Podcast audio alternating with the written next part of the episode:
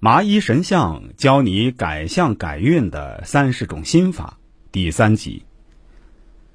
我们接下来说第十三点，叫莫忘之恩，也就是对自己有知遇之恩的人。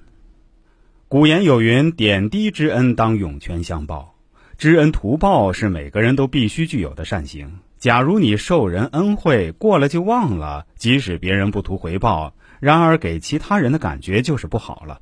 以后再遇到同样的事情，谁能帮你呢？第十四点，度量要宽。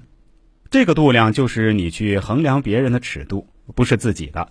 衡量自己的是肚子的度的度量。如果度量狭窄，就会产生计较心、憎心，什么事儿都不满意，烦恼自然就多。如何养心呢？第十五点，不毁善害恶。也就是说，对待善良的人、善意的行为，不要有毁谤诬陷之心，因为这是黑心，会遭天谴。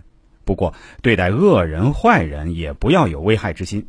为啥？因为坏人、恶人自有报应，有法律管着，不用你去操心。同时，这些人本身能量很大，搞得不好，自己也容易受到反噬。总之，害人之心不可有，有了这个念头，心就会变质。第十六点，济人之急。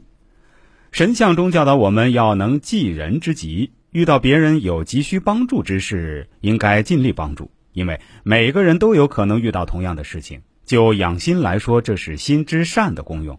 不然，养心仅仅是自己安心，这个心养出来也没啥用处。第十七点，不欺负弱小。与济人之急相对应的，当然就是不助强欺弱。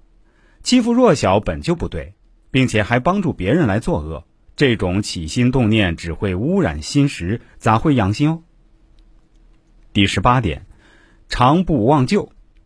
与人交往总会结交新的朋友，然而千万不要忘记曾经的好友，因为他们可能是你最为窘迫的时候陪伴过你的人，哪怕不是，也是你经历很多事情后对你了解最深的人。假如合作，也最为默契。如果成为对手，也就是你最称职的对手。第十九点，不多言妄语。别人做事无论对错，符不符合自己的心意，都不要当面说长道短，甚至直接否决。同时，在背后也不要去议论，因为多言妄语定然遭遇是非口舌，心不会安详。第二十点，不要标新立异。为人处事，从中国文化来讲，最好是信守中庸，不要标新立异、展露锋芒，否则极容易引起别人的记恨，或者失败后被人嘲笑，这样才利于养心。所以，神像上为事与人同，也成为一条养心原则。第二十一条，得物之恩。本来一个人不要轻易接受别人的财物，即使是别人的馈赠。因为吃人口短，拿人手短。